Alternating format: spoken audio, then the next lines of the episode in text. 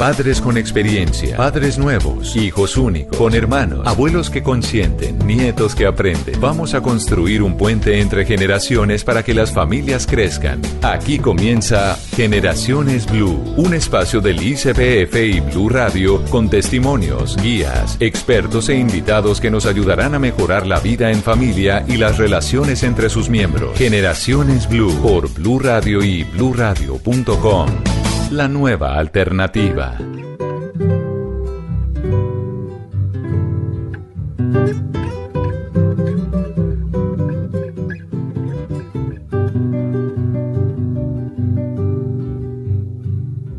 Que vivan los estudiantes, jardín de nuestra alegría. Son aves que no se asustan de animal ni policía y no le asustan las balas ni el ladrar de la jauría. Caramba y zamba la cosa, que viva la astronomía. Me gustan los estudiantes que rugen como los vientos cuando le meten al oído sotanas y regimientos. Pajarillos libertarios igual que los elementos Caramba y zamba la cosa, que viva lo experimento.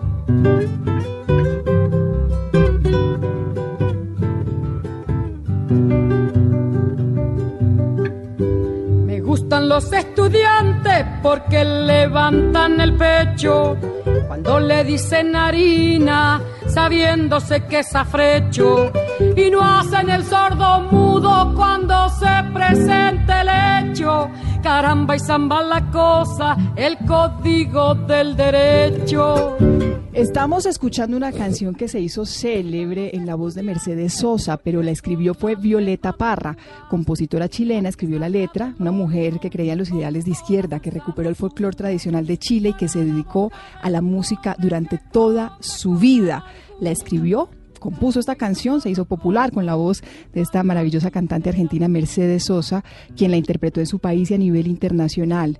La fecha de lanzamiento de esta canción es de 1971 y se llama Me gustan los estudiantes. ¿Y por qué hablamos de estudiantes? Porque empiezan las clases.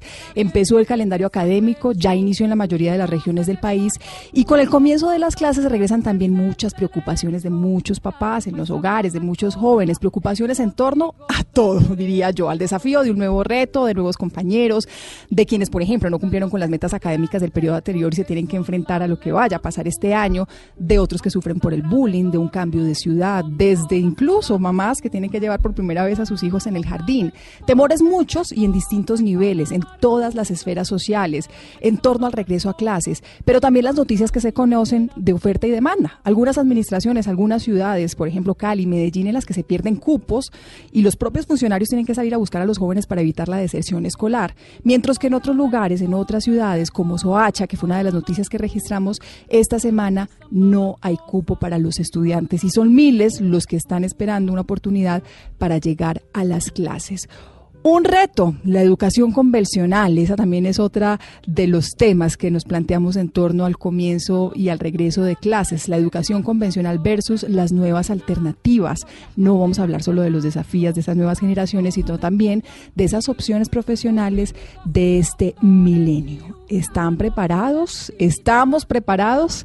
Esa es la pregunta, ese es el tema de conversación este domingo a las 12 como arrancamos nuestro programa. Soy Mónica Jaramillo, los acompaño a esta hora en este espacio que construimos de su mano. Esto es Generaciones Blue.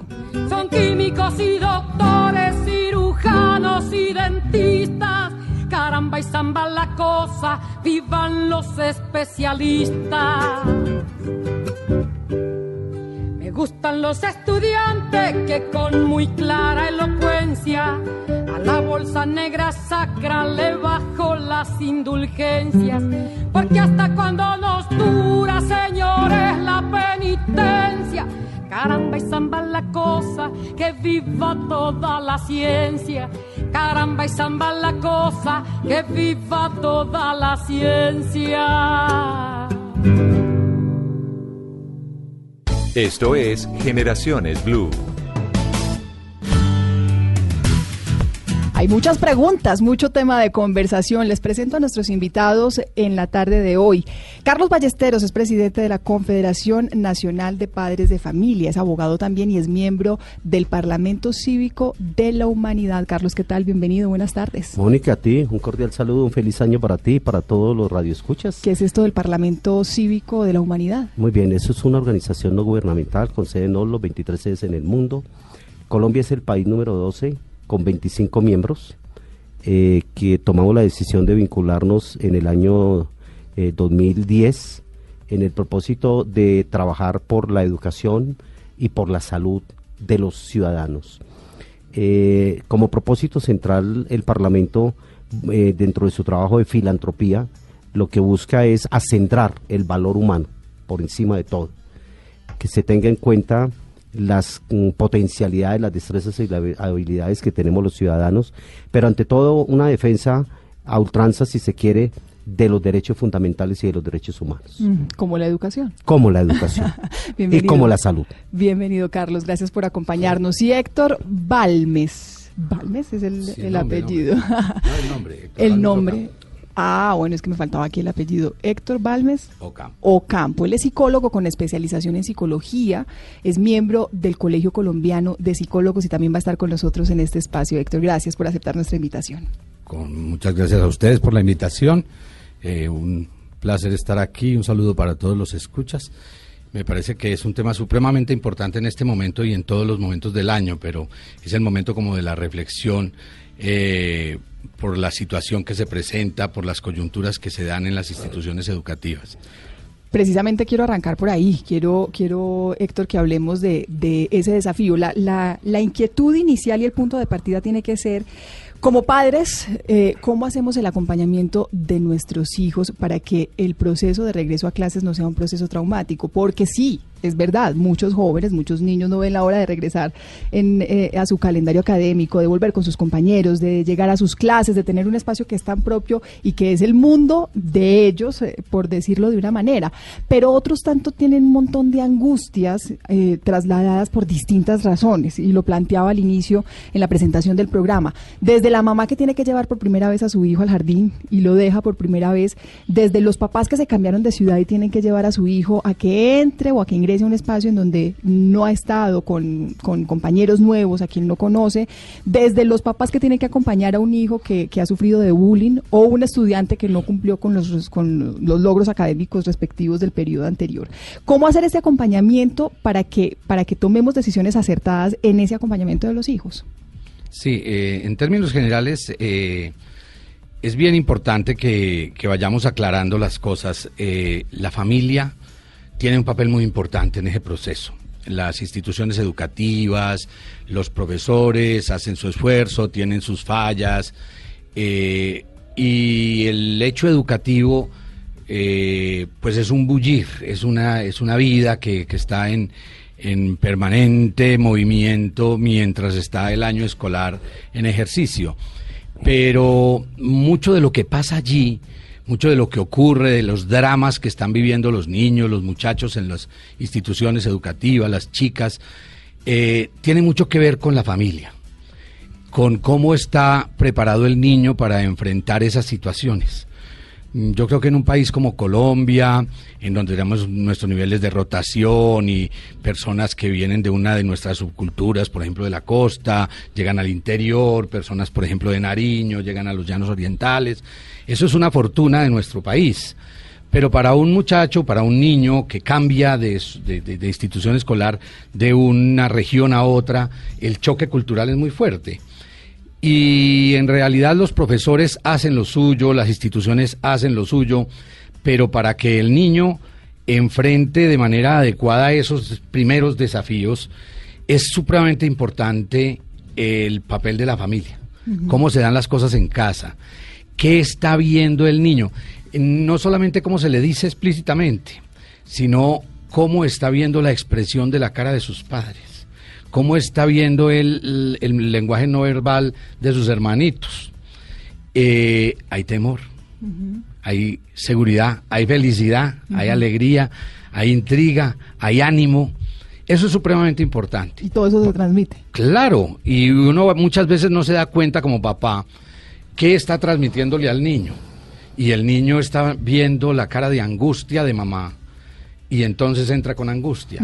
O está viendo y está experimentando el entusiasmo que papá y mamá y hermanitos eh, demuestran por tener una experiencia grata, interesante en, en, en el colegio, en la escuela y el niño el niño comparte esos sentimientos. Ahora bien, yo, me atrevería a decir, eh, doctor Héctor, que, que es un tema que se da a todos los niveles, por supuesto con los niños porque perciben ese lenguaje no, no explícito de una manera más, más impactante, pero, pero con los jóvenes, con los adolescentes, sin duda el estado de ánimo, el acompañamiento, la seguridad con la que uno esté eh, llevando este proceso también tiene que impactarlo demasiado. Sí, a mí me parece que en todas las edades se da incluso en los ambientes universitarios, eso se ve. Y en estos primeros días eso se ve. el, fenómeno del primíparo en la universidad es un fenómeno muy lindo. En cualquier área del, saber humano, la primiparada. Sí, la primiparada. Eso es un fenómeno muy bonito. Pero, pero qué rico que logremos, eh, digamos, orientar a las personas para que esta experiencia sea en la medida de lo más posible una experiencia grata. Porque realmente beneficia mucho a una persona, a una familia, a un grupo social, el hecho de que la experiencia educativa sea una experiencia grata, constructiva, eh, que, impacte favorablemente a, a sus participantes. Y qué daño que hace al individuo, a la familia y a la persona una experiencia educativa negativa. Uy, sí, y, me parece que también es un tema ahí bastante importante destacar a la familia. Lo que pasa con el hijo, eh, Carlos, no es solamente un asunto de él, es el impacto que tiene en la familia. Nosotros estamos viviendo en una época en la que los padres se han empoderado mucho frente a las instituciones, de que el acompañamiento de los padres no es un acompañamiento eh, pasivo, sino activo. Y usted, por supuesto, haciendo parte de, de esta Confederación Nacional de Padres de Familia, es testigo de eso. ¿Qué tan valioso ha sido ese acompañamiento y ese empoderamiento para la formación y, para, el acercamiento de los hijos a las instituciones educativas y sobre todo a los procesos, procesos difíciles como estos que hemos mencionado a lo largo del programa? Ustedes me dan con, el segundo hobby que tengo en la vida, que es el primero la familia, pero el segundo mío es el deporte, el fútbol, porque jugué 40 años de fútbol. Entonces cuando el doctor Héctor plantea eh, todos esos valores agregados que debe tener el componente del hecho educador, reta una cosa bien importante. La familia. En un estado como el colombiano, hasta mediados del siglo pasado, digamos que era tenida medio en cuenta para las políticas públicas. Pero hay un quiebre, a partir de, de los años 60 con la nueva ola, ¿cierto? Y entonces la familia pasa a ser relegada con los estándares internacionales de volcamiento de esas subculturas y de esa internacionalización y el entrometimiento que hace las nuevas tecnologías de punta, empiezan a sustraer elementos de principios, valores éticos, morales, culturales de la familia. Y entonces lo que se llama la estructura de la política pública, mi querido doctor Héctor, desaparece del escenario público como tal. Mire, Mónica, una cosa importante. El factor educacional en su estructura pedagógico-académica no tiene un acervo fundamental en la construcción de sujeto político, sino en la, en la construcción de sujetos para el trabajo, para la ocupación, para el oficio, pero no sujetos para la vida, no ciudadanos constructivos, propositivos, comprometidos, solidarios, responsables eh, y, emprendedores. Aquí hablamos del emprendimiento, pero un emprendimiento como labor, como oficio, como ocupación, pero no el emprendedor hacia la construcción de colectivos, que me parece que es la razón de ser de la educación. Usted tocaba, doctor Héctor, un tema importante, la, la corresponsabilidad que nos da la Constitución a través del artículo 67 de la familia en el hecho educador. Pero, Mónica, hay una cosa muy particular. La mayoría de padres de familia, usted tocaba el punto, cómo incidir en la calidad educativa, cómo incidir en la vida educativa, es que a partir de la reforma eh, de la ley ciento eh, de la ley 115 del año 94 y todas las después de reglamentaciones, pero particularmente a partir del año 2000 empiezan como a excluirse los actores familiares de la vida educativa. En vez de involucrarlos con los gobiernos escolares, empiezan a apartarlos por tres factores. El primero, porque, excúseme el término, porque no necesitan tener lambones en la vida escolar. excúseme el término. ¿Cierto? Porque a mí me preguntaron, mi querido doctor Héctor, algún día, bueno, ¿y usted cómo llegó y por qué está en la confederación? Por lambón. Segundo, porque es que hacer veeduría pública no es fácil. Y ejercer el derecho ciudadano es sabiduría pública y de ser, ante todo, exigente en lo ético público, ¿cierto? Y esa sabiduría tiene que ver con muchos, muchas aristas. Una arista, el empoderamiento de calidad educativa, la exigencia del perfil de un educador de vida y profesional e idóneamente preparado, que ese es otro quiebre que tiene el sistema. Yo diría con todo el respeto, y usted que maneja pues una área tan importante como es la psicología de la universidad, de una universidad prestigiosa, es que hoy el perfil del maestro desapareció también. Y nos convirtieron profesores repetidores de clases y de contenidos, pero no de continentes, educadores y formadores. Y esos son los grandes retos, Mónica, que hay, ¿cierto? Para mirar cómo transformamos realmente la educación, cómo le damos... Yo estoy haciendo hace mucho rato un reto. Apaguemos clases ¿Y apaguemos clases es que Es muy fácil. Desde cuando Germán Bula, hoy consejero presidente del Consejo de Estado, era ministro, le dije, ministro, apaguemos clases por una semana. Me dijo, ¿y apaguemos esas clases que no vayan a clases? No vayan a clases. Mm. No para acompañar el propósito de FECODE de ir a paros por, por paros, ¿cierto? Por buscar reivindicaciones. O, ir a, a, movilizaciones para reclamar la paz, cuando la paz es, como decía Gandhi, ¿no? No hay caminos para la paz, la paz es el camino, ¿cierto? Entonces, aquí el propósito de, ese empoderamiento social y de las reivindicaciones que debe tener la familia cuando yo digo apaguemos clases, es hagamos un alto en el camino y miremos el horizonte y examinemos para dónde vamos, mm, qué es lo que queremos de la educación y estamos formando para qué. Bueno, y, hay retos y retos a los que hay que sumarles eh, todos estos desafíos de las nuevas generaciones.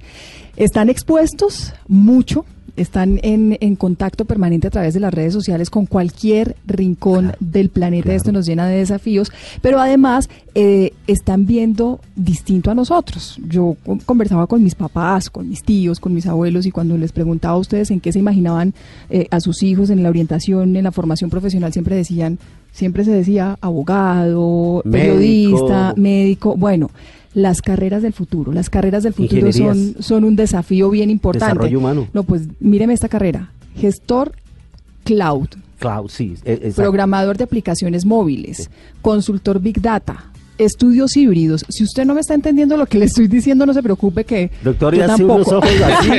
pero tenemos, pero tenemos una invitada bien especial para que nos hable de este tema de las de las carreras del futuro. Es Silvia Leal, ella es conferencista y experta en innovación, tecnología, liderazgo, transformación digital, nuevas profesiones, estrategias empresariales frente a la cuarta revolución industrial. Ahí está la clave, la cuarta revolución industrial. Es doctora en sociología y colabora con distintos medios de comunicación como RTVE, la agencia F y el país de España y nos atiende precisamente desde Madrid. La estamos haciendo trasnochar. Silvia, ¿qué tal? Gracias por atender nuestra llamada.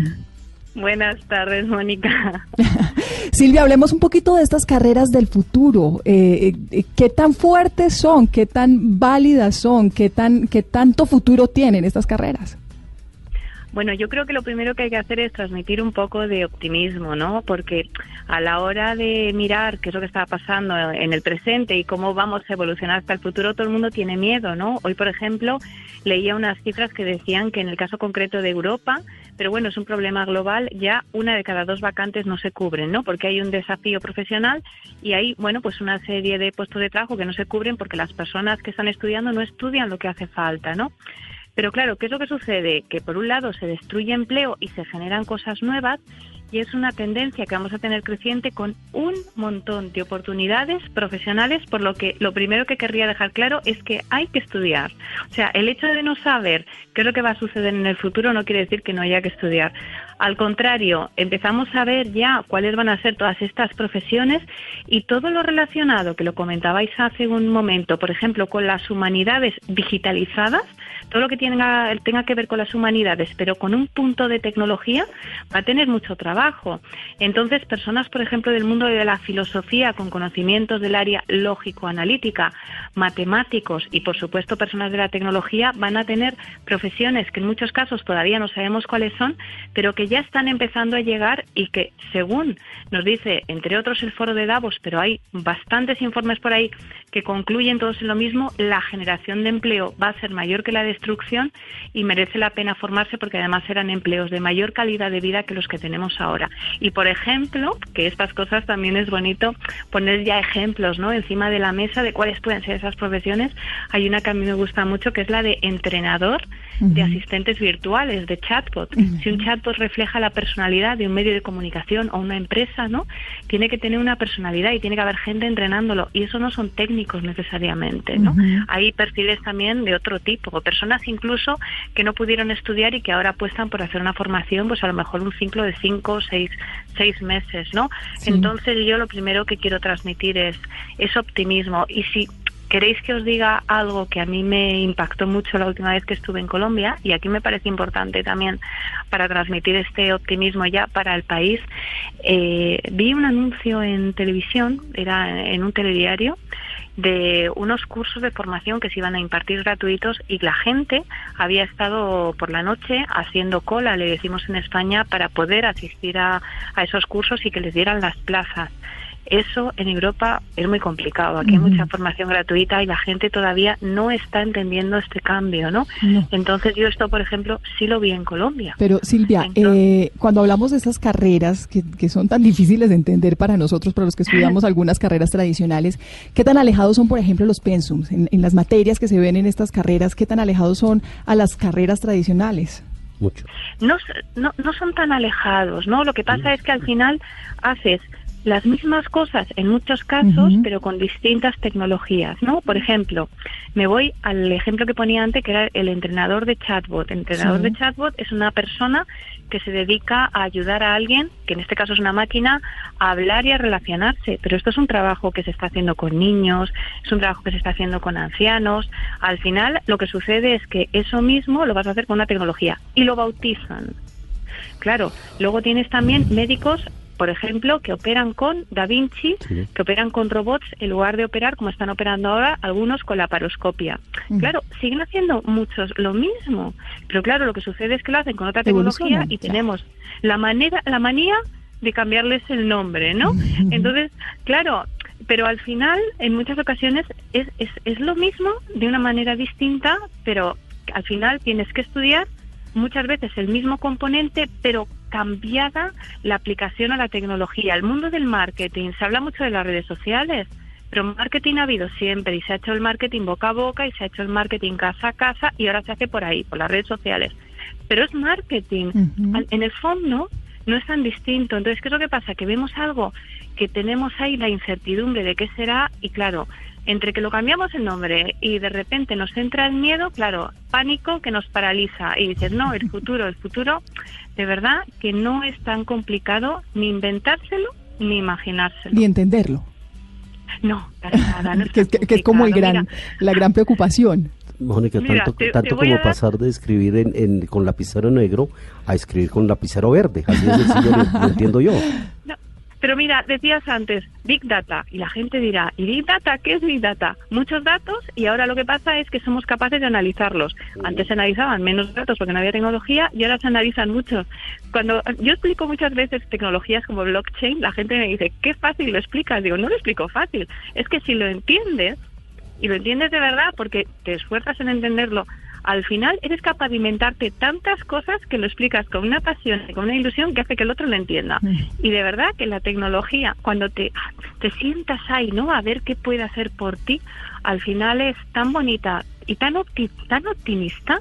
Mira, Dicen, y las estadísticas, y yo creo que cualquiera lo podría comprobar en un hospital, que gracias a los últimos avances tecnológicos Si hoy fuéramos a un hospital, el 70% de las personas que están en cuidados intensivos hace 30 años estarían muertas. Mm. Es que esto es lo que trae la tecnología. Mm. Y los médicos trabajan de una manera distinta, las enfermeras también, los psicólogos.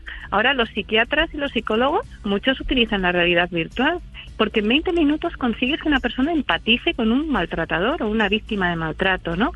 Claro, ¿cómo no se van a adaptar? Claro, el lío llega cuando decimos, no, ahora no es un psicólogo, ahora es un psicólogo, virtual reality tal. Claro, aquí dice, ahora que hay que estudiar. Hombre, que es mucho más sencillo, de verdad. La verdad, la verdad es que nos, nos abre un poquito usted también la mente y yo creo que esta invitación va a ser bien valiosa para que cuando su hijo llegue a su casa y le diga que quiere ser entrenador de chatbot, usted no se preocupe, usted abra la mente y, mire las alternativas, al, al contrario le está dando buenas opciones. Silvia, gracias por aceptar esta invitación a Generaciones Blue. Gracias. Gracias, gracias por, por, por, por, por los datos que nos da, por las, las señales que nos da y por, y por esto que hay en torno a la educación del futuro, a las carreras del futuro, que bien lo mencionaba ella, no son tan alejadas a las realidades que hemos vivido, sino que están bien, más bien acompañadas por el desarrollo tecnológico y por la innovación. Y ese es un desafío también para que nosotros, alrededor de nuestros hijos, los invitemos a que hagan reflexiones en torno a lo que hay, porque el mundo es bien grande. Ahora bien, eh, eh, Silvia también mencionaba algo que le llamaba la atención, cursos gratuitos y había filas, colas en Colombia cuando ella estuvo acá para acceder a esos cursos. Y nos abre también un debate importante que queremos plantearles a ustedes en Generaciones Blue, este espacio que construimos de la mano de ustedes. La educación en Colombia, a su modo de ver, ¿es un derecho? o un privilegio? Aquí algunas respuestas. Nos vamos a un corte y regresamos para debatir de este tema en Generaciones Blue. Se supone que debe ser un derecho a nivel mundial, pero desafortunadamente la educación en este país es para muy pocos debido a la desigualdad social que hay, lo que hace que se convierta en un privilegio. Bueno, debe ser un, un derecho porque está dentro de la Constitución en el artículo 67. Entonces debería ser es un derecho, más no un privilegio, porque se ha convertido en un privilegio por la misma corrupción que existe acá en Colombia. Es un derecho para, para todos los niños y jóvenes del país y para los viejitos también, porque todos tenemos derecho a estudiar. La educación es un derecho. Eh, tristemente, pues en Colombia, como están funcionando las cosas, se ve más como un privilegio. Eh, la accesibilidad, pues todavía no garantiza una cobertura lo suficientemente grande como para decir que se está cumpliendo el derecho a la educación. Pienso que la educación es un privilegio en la situación actual.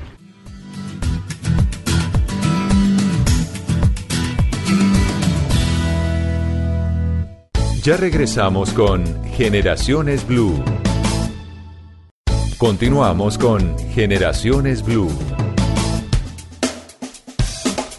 Continuamos en este mediodía de este domingo 3 de febrero en Generaciones Blue y hablamos del tema de la educación, del regreso a clase, de los desafíos, de las posibilidades, de la oferta y la demanda, de todo lo que implica el año académico escolar. Y hablamos de academia, hablamos de educación desde el curso cero hasta, hasta la educación profesional, porque todo esto va transversalmente a lo largo de la familia y el acompañamiento de las familias es clave, es fundamental para una buena decisión, para una buena adaptación, para un acompañamiento óptimo que le permita superar inconvenientes a los estudiantes, a los a nuestros hijos. Y nos acompañan, nos han acompañado durante este programa Carlos Ballesteros, que es presidente de la Confederación Nacional de Padres de Familia, y Héctor Balmés Ocampo. Ocampo, se me olvida el apellido, que es psicólogo con especialización educativa. Hablábamos hace algunos minutos, Carlos, que es el presidente de la Confederación de Padres de Familia, del tema del empoderamiento de estas asociaciones frente a la educación en nuestro país. Pero quiero hacer una pregunta que, que como se dice popularmente, puede ser de, de, defensores del diablo. Y es una pregunta que se hace la gente y, y, que también lo pone a dudar entre la pertinencia o no de pertenecer a estas asociaciones. Y es este tipo de asociaciones, este tipo de colaboraciones, este tipo de intervenciones, los llevan a un sobreproteccionismo del estudiante, del hijo. No, mira, el decreto 2737 del año 89 establecía en dos articulados el deber y la obligación por mandato de las Naciones Unidas de crear en todos los colegios del país asociaciones de padres de familia para los 169 países que hacían o que hacen parte de las Naciones Unidas. Es un mandato de tipo universal.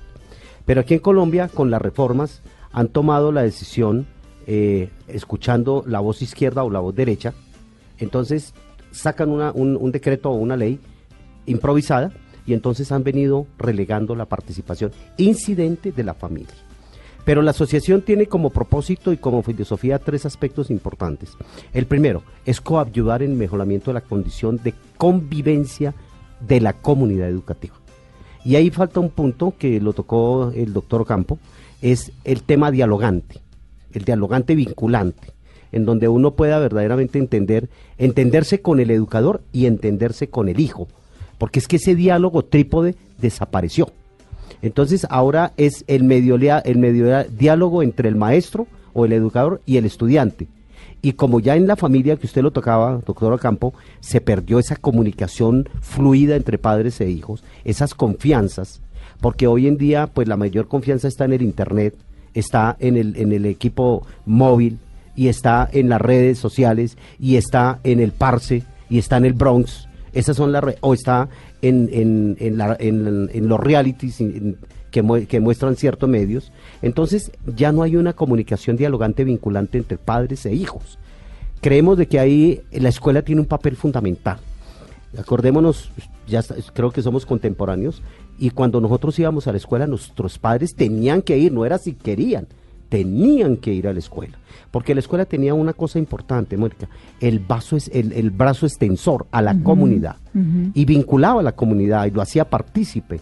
Entonces, mientras la comunidad no, no vuelva a ser partícipe de, del interior de la, de la escuela, de, que no es un, un sujeto ajeno, que no es un entrometido, sino que es un vigilante y un custodio de esa convivencia, ante todo, pero también de la calidad educativa, cómo mejorar eso que Silvia comentaba, cómo volver transferible todos esos circuitos de aprendizaje hacia los procesos internos, no solamente de las escuelas, de los colegios, de los jardines, sino de las universidades, porque son unos retos muy, porque mire, llega uno a la universidad, como decíamos los primíparos, y casi que los maestros tienen que volver a reaprenderse con los estudiantes, ¿cierto? Los niños casi que repiten el grado 11 porque llegan impreparados.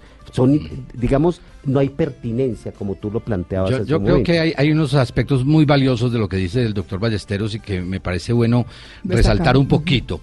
Eh, el papel de los padres de familia en las instituciones educativas debe ser siempre bienvenido. Y, el mismo padre de familia va siendo consciente de hasta dónde va y hasta dónde, por ejemplo, favorece que su hijo y que los muchachos de la institución educativa construyan su ambiente, construyan sus normas de convivencia, su sociedad, sin una presencia invasora del padre de familia, pero que el padre de familia haga parte del equipo constituido por el educador, el educando, y la familia para conseguir entre todos un mismo propósito. Y ese propósito no puede ser otro que una vida feliz para todos. Como decía Aristóteles. Sí, claro. El último fin del hombre, la felicidad. La vida feliz. Entonces, a mí me parece que es muy importante eso y hay experiencias bonitas, eh, interesantes en instituciones educativas en el país en donde las asociaciones de padres de familia están presentes ahí y están presentes ahí colaborando con la solución de los problemas, están presentes ahí apuntando a los fallos que pueden presentarse, están presentes ahí estimulando la formación permanente de los docentes, que es otro aspecto muy importante. Es muy fácil culpar a los docentes de todo lo que pasa en la educación y resulta que los docentes son los grandes protagonistas de eso. Eh, he tenido la oportunidad de conocer los procesos formativos, las innovaciones, eh, lo que decía el, doctor Ballesteros de apagar las clases, el esfuerzo grande de profesores por buscar diversificación de los modelos tradicionales y los hay en todo tipo de instituciones, privadas y, oficiales, en las que esos aspectos eh, cobran mucho valor y la presencia de todos se convierte en una sinergia que, que conduce a una formación que, mejora su calidad. No en todas partes es así, pero ese es el ideal y el propósito. ¿Cómo manejamos eh, la presencia de los padres en los distintos niveles de, de, formación o en las instituciones académicas? En la primaria el niño se siente acompañado y se siente fortalecido con su papá. En la secundaria le estorba le estorba, no quiere que lo vean. Y bien lo decía, y bien lo decía Carlos hace algunos segundos que hablábamos detrás de micrófonos en la universidad que ni aparezcan. ¿Cómo hacer ese acompañamiento en esos tres procesos y en esos tres niveles tan distintos? Sí, realmente eh, hace parte del, del, papel de la psicología en estos ambientes educativos el hecho de buscar estrategias de integración de, de los diferentes papeles que se pueden jugar en este proceso.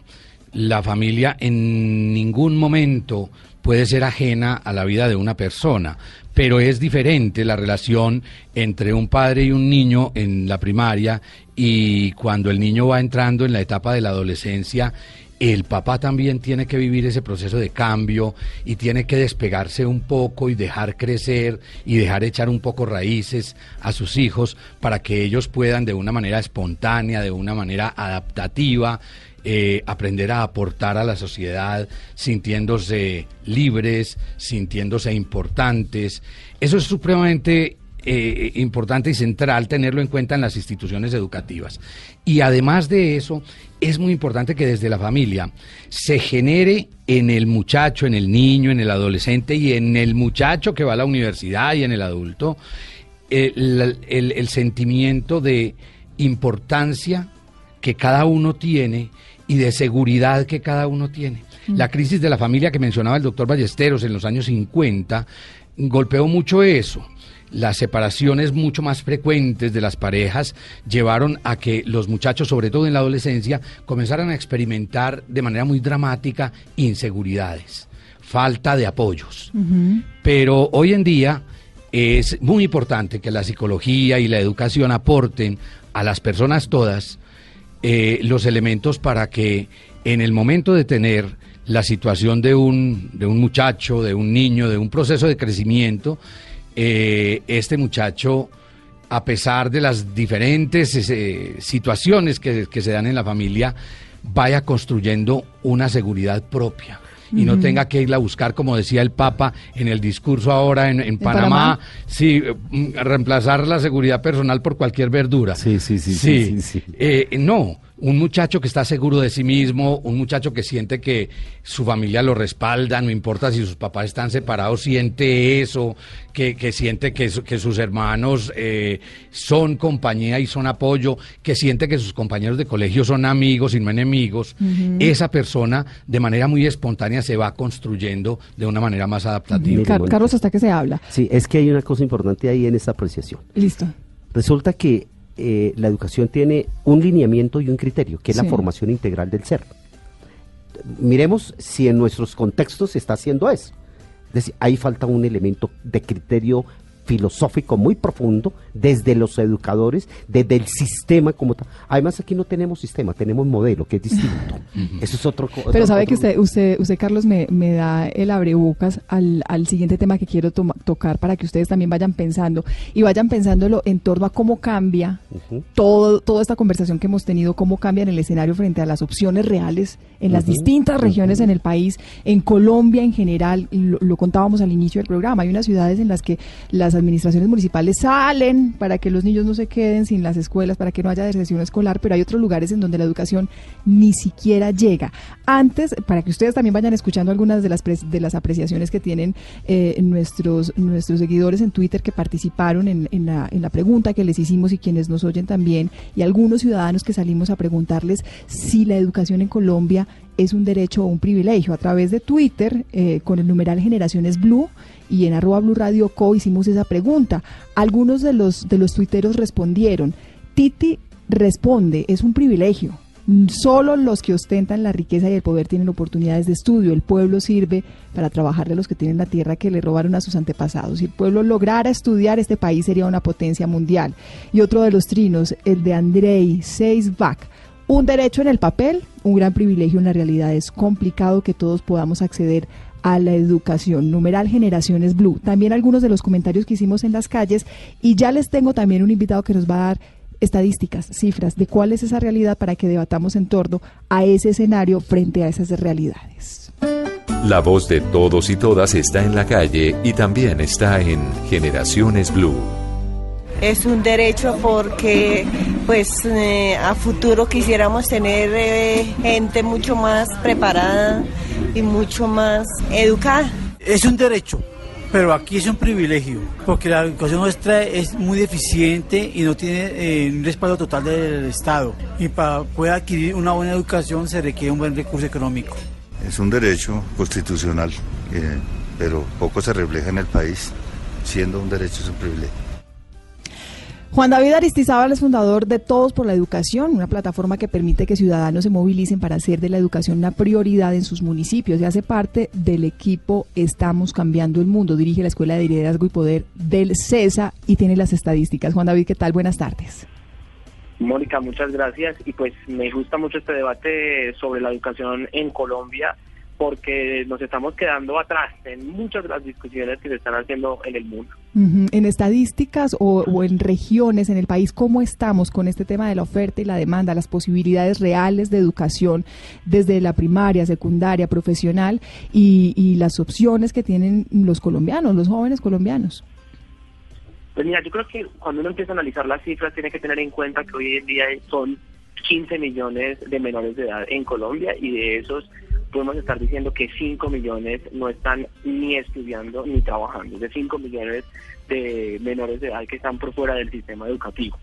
Y cuando uno va a comparar las cifras en la educación eh, inicial, eh, cuando pasan los estudiantes a básica, se encuentra que la cobertura eh, neta en esto, en la educación básica, es muy inferior a los países de la OECD.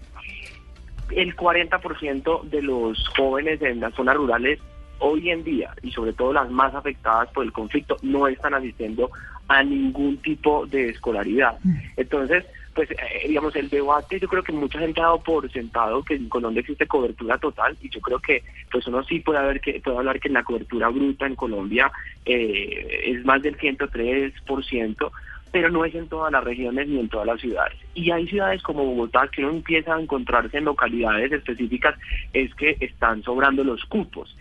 Colombia, digamos, es muy diversa eh, y eso agreguémosle un, un último elemento. Hoy 3 millones de colombianos no saben leer y escribir y son adultos. Y no hemos resuelto el problema del alfabetismo. Sí, es, es increíble. Las cifras son impresionantes y nos dan un panorama bien importante para ir haciendo también un cierre del programa porque nos quedamos sin tiempo. San Juan David, gracias por, por aceptar esta invitación. Creo que nos quedamos debiendo otra conversada más larga porque bastante valioso lo que hay alrededor de estas cifras. El 40% de los niños que no asisten al colegio están en zonas de conflicto armado. Eso también es un panorama para analizar. Nos vamos quedando sin tiempo, vamos llegando al final, pero por supuesto antes de despedir tenemos que hacer unas conclusiones de este tema en torno a la educación, a las posibilidades, a los retos y a los desafíos. Su conclusión, doctor Héctor Balmes Ocampo. Ocampo, ahí lo tengo el apellido. Bueno, eh, yo pienso que como una primera conclusión a partir de las cifras, eh, es que nosotros en Colombia todos tenemos que hacer una causa común todos. Debemos hacer que en un futuro lo más cercano posible la educación deje de ser un privilegio y comience a ser de verdad un derecho, que, logremos universalizar la educación en todas las regiones de Colombia. Eh, en Bogotá se vive una situación educativa que en, muchas, en, muchos aspectos es, es grata y es muy importante. Eh, instituciones educativas oficiales del Estado que muestran esfuerzos grandes, niveles buenos de, de, calidad y, y trabajo permanente en función de una educación mejor. Pero eh, cuando uno visita las regiones, pues se da cuenta de que hay regiones que sufren de abandono y que tienen grandes dificultades y que la educación pues se vuelve como eh, eh, la última prioridad porque porque hay, hay aspectos que resultan ser más urgentes y entonces eh, el que sale perdiendo pues es el, el, muchacho, el niño, el joven, que pierde oportunidades en el momento y en el futuro mm. por, por, por falta de una educación de calidad y de una educación comprometida. Y muchas veces por falta de oportunidades. Otra de las cifras de, de un informe de la sociedad civil Niñez Ya, el 62% de los jóvenes que terminaron el bachillerato no lograron acceder a educación superior. Son, las cifras siguen siendo alarmantes. Carlos Ballesteros, su conclusión para el cierre del programa. Dos, tres cosas importantes. La primera, lo planteó el doctor Campo, y es que una cosa es la realidad rural y otra cosa es la realidad urbana en lo educativo y en el contexto social. Lo que llamaban los viejos territorios nacionales, que fueron vinculados como departamentos, hoy siguen en el abandono y en la pauperización total hay que reconocer un aspecto importante. Los maestros de Colombia, sobre todo los que están vinculados en el sector estatal, no están bien pagos, esa es la verdad. Hay funcionarios que yo creo que no hay necesidad de enumerarlos, pero que se ganan más de 40 salarios mínimos legales mensuales, ¿cierto? Y trabajan dos días o tres días a la semana, tienen todos los privilegios, avión privado, etcétera, carros blindados, guardaespaldas, pero los maestros que se parten el cuello y la espalda en los colegios y en las escuelas con 2, 3, 5 millones de pesos. El máximo son 6 millones de pesos con especializaciones y doctorados. Yo creo que ahí hay que hacer una reconsideración de carácter presupuestal y mirar.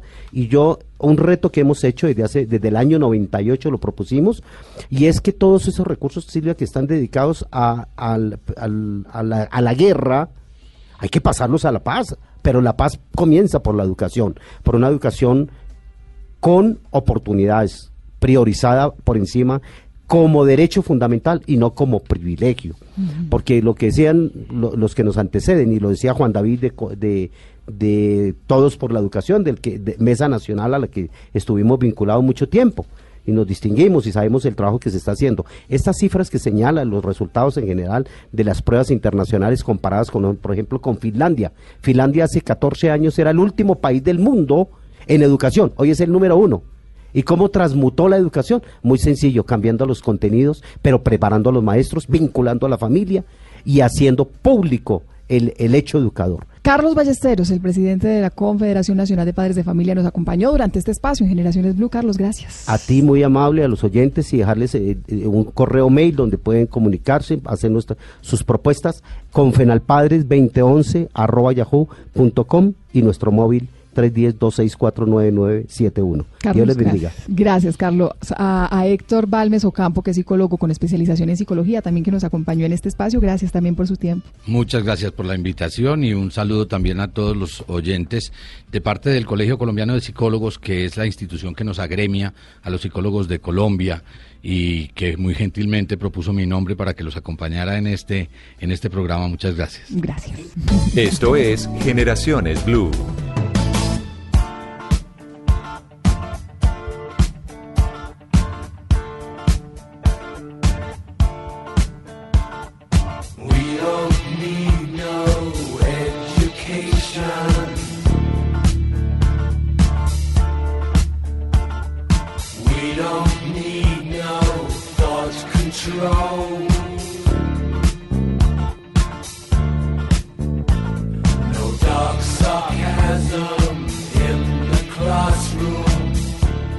Qué la canción, doña Lorena? Bueno, estamos escuchando esta canción de The Pink Floyd que se llama Another Brick on the Wall, otro ladrillo en la pared.